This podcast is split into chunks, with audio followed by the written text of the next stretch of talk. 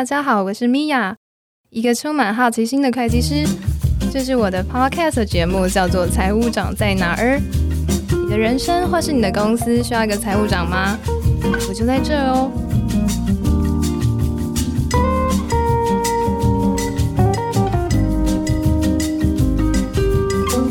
Hello，大家好，我是米娅。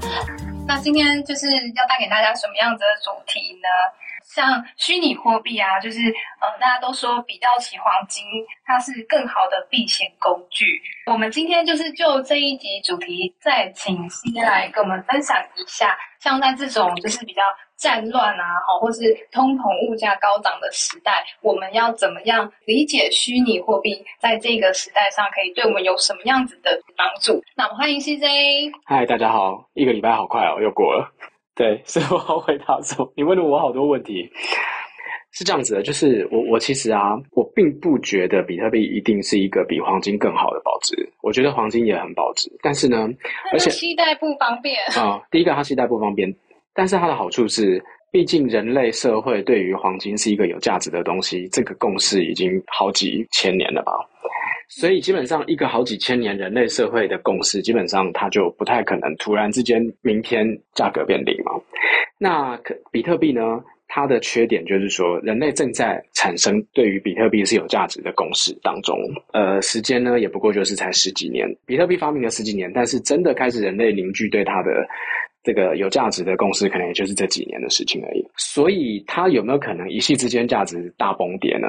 我们也不能排除这种可能性，所以这就是为什么我不觉得它一定比黄金保值。但是刚才米娅有提到它的这个可携带性，这是第一个；第二个是它的流动性远大于黄金。今天我如果战乱，然后我想要买黄金，那不好意思，有很多人都想着想要抢黄金，我不一定买得到。而且呢，我就算买到了，我也不能确定我买到的黄金纯度，搞不好我以为我买到黄金，其实他们都都不是纯金。但是我花了纯金的钱。第三个是，今天我如果饿肚子了，我想要把黄金变成钱的时候，我不见得找得到人家来买我。而且呢，今天我可能搞不好只能说，现在这边有两个人想买，他出价多少我就买了，因为也我也找不到第三个来喊价啊。所以在这一些种种不利当中，但是比特币呢，它是很容易，它的流动性很高，然后你可以存在，它是存在区块链里面，它不是存在哪一个主机里面，所以这个资料不会磨灭。只要我永远能够登录我自己的钱包，我就永远拥有那个比特币，然后流动性超级高，我可以很容易就可以直接把它换成任何的币，所以这是它的优点。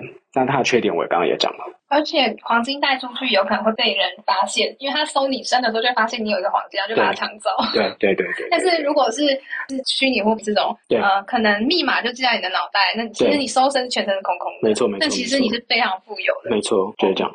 呃，所以存放这种虚拟货币，它有好处，可能也有坏处呢。坏处呢，有可能是它在人们的心中的价值还没有这么的被确立，有可能一系崩跌。还有就是一个很危险的，就是我们常常听说有些人他存放了有很多的比特币等等之类的，但是啊，他就是忘记他的密码了，所以他的一系之间这些价值全部都消失了。没错。那有没有可能，就是怎么样去避免这种可怕的事情？没有办法避免，完全没有办法避免，没有办法避免。没有一个地方在帮你记密码的这种事情。有啊，你自己记啊，你把它交给别人去记，别人不就可以进去拿了吗？没有那种只有你自己可以进去的。没有啊，没有，完全你要靠自己。那接着的话，我们其实来讨论一下最近其实大家都非常有感的通膨的问题。大家有没有发现，其实你去就是超级市场的时候，以前一个东西，比如说豆腐才三十块，现在马上变成三十五块，有没有？有没有发现很多这种隐藏在就是生活中的小细节，无形的这个通膨已经隐藏在里面了？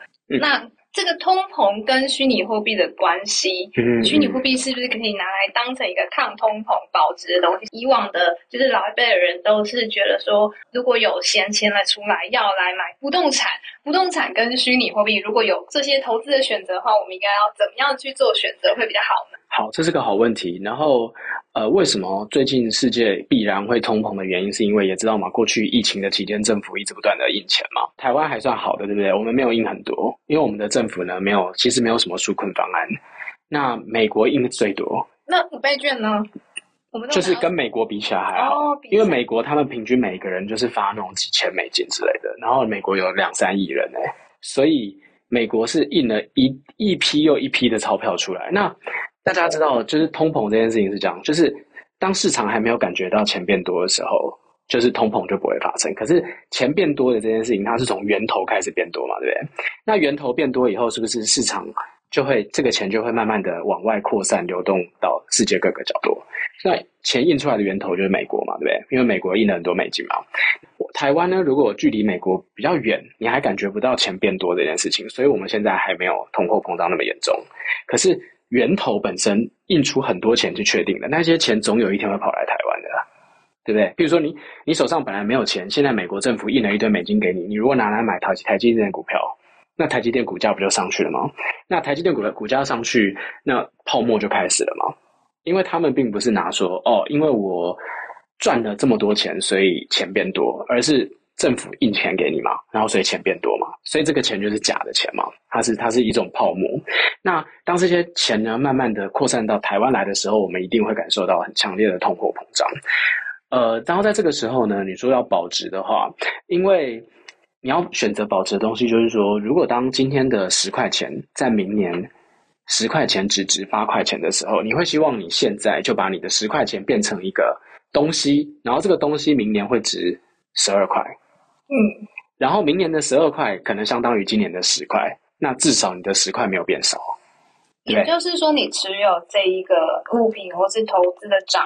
它必须要大于通膨上升的幅度，没错没错，才有可能达成保值或者增值的效果。没错，要不然钱拿在你的手上就是越来越少，越来越没用，对不对？所以这时候你就要去找一个它会高速成长的投资标的。再可是要再次强调，就是我本身并没有理财相关的证照，所以我这并不是财务的推荐。我讲的这就是我个人观点，那大家还是要自己做自己的功课。那我自己个人的观点是，就像米娅说的，你要找到一个它的价值的成长呢，会高于你感受到的，或是说你预测未来的通膨的东西。那蛮多国外的人呢，就是特别是一些著名的投资家，他们都认为比特币会是一个这样子的东西。但是，就是很好奇的一点是说，如果说这些虚拟货币它跟实体应用。有很强烈的关联的话，我们会预期，因为它有实际的应用，会有很多人对它有所需求，所以呃，如果说它的发行是限量的话，它的价值就会跟着水涨船高。但是比特币它比较不像以太币，就是有这些实质的应用的层面，可是却被这些投资家所呃高度的期待啊，就是为什么他们会？我我相信，我相信有很多人会有各种不同的方式去诠释自己对于比特币的价值的。会涨还是会跌？它有各自的假设，因为我相信你在世界现在你找到找到一个呃说比特币的价值会继续增加的人，你一定也找得到另外一个说比特币价值会减少的人。对，那我自己是属于比特币的价值会持续增加的人。那我的论点很简单，我的论点就是，就像我刚才说的，人类用几千年的时间确定黄金是一个有价值的东西。那现在人类正在凝聚虚拟货币是有价值的东西这件事情的过程当中，那。虚拟货币里面最具指标性的就是比特币，对不对？所以比特币就是虚拟货币之母嘛，你可以这样说。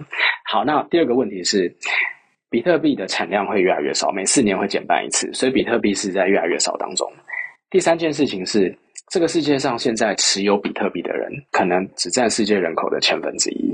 我的预设前提是，对于比特币会有价值这件事情，它是在成长当中的，比特币的产量在减少当中。那现在。世界上只有千分之一的人有比特币，那以后会有表示以后会有一千倍的人想要得到这个东西，我觉得很很显然会推断出它的价值一定会提升吗。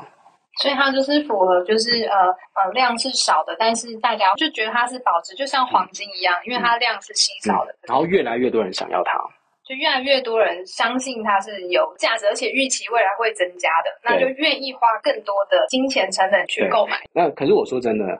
呃，如果我现在放在虚拟货币市场里面，所有的投资都变零，我也不会怎么样。所以你要你要让自己是用这样子的额度去去投资。没错，这就是我在前期有一直跟大家就是宣导一个风险控管的观念啦。其实投资就是这样子，我们就是量力而为嘛，然后不要因为这件事情，因为投资总是有风险的，对吧？不管是你投资股票、房地产，对不对？风险超大，都是有风险的。那你。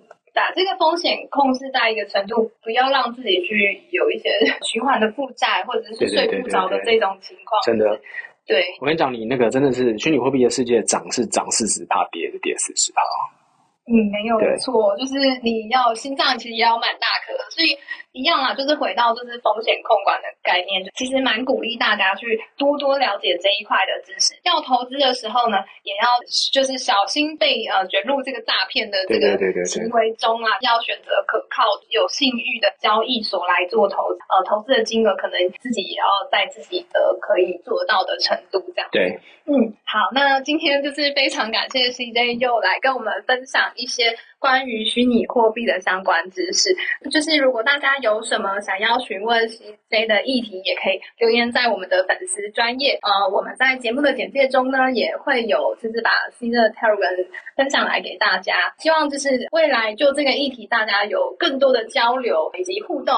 好，今天我们的节目就到这边。如果喜欢我的节目的话，记得要定期收听哦。那想要听哪方面的资讯，也都可以留言给我，不限于虚拟货币的这个议题，请大家也可以追踪我们在 FB 的粉丝专业米娅财务长在哪儿。那我们就下一集再会喽，谢谢，拜拜